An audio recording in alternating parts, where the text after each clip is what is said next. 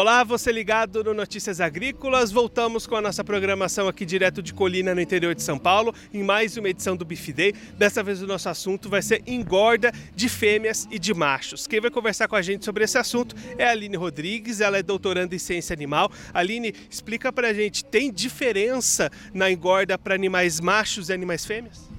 É, sim, claro, né? Essa diferença se inicia logo na recria desses animais, né? Onde a eficiência do macho ela é melhor em relação à eficiência alimentar das fêmeas. Os machos eles também eles têm um ganho médio diário maior e, consequentemente, eles vão nos entregar um maior ganho de arroba por hectare em relação às fêmeas. E aí, dentro do manejo que o produtor faz efetivamente na hora de alimentar esses animais, tem diferença ou a alimentação é a mesma?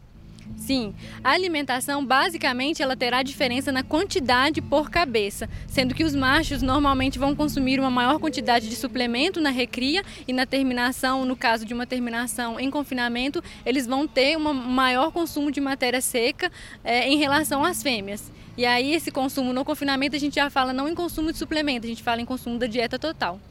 E aí essas estratégias de alimentação vão variar de acordo com o objetivo de cada produtor.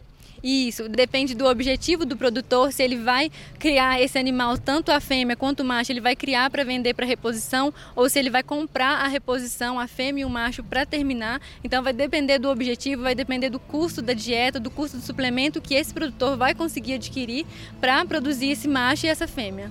E aí dentro disso também vai variar a rentabilidade do processo, dependendo do objetivo e dos ganhos, verificar se vale ou não a pena fazer esses investimentos.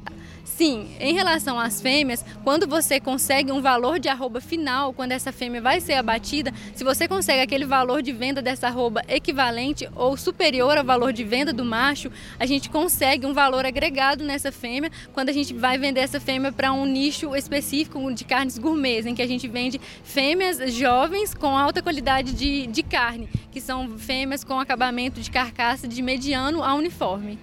E aí para os machos, qual que seria essa diferença de rentabilidade? Também tem algum nicho mais rentável para o produto? Quando falamos na rentabilidade do macho, o principal fator que vai afetar essa rentabilidade é a compra e a venda desse macho na, na terminação, seja a terminação extensiva ou a terminação em confinamento.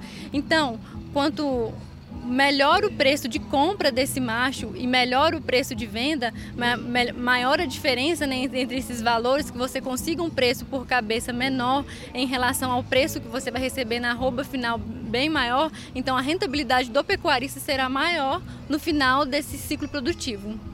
Essa a Aline Rodrigues, ela é doutoranda em ciência animal, conversou com a gente um pouquinho para explicar as relações de engorda, de nutrição animal para os machos e para as fêmeas. Daqui a pouquinho a gente volta com mais programação para você. Continue ligado.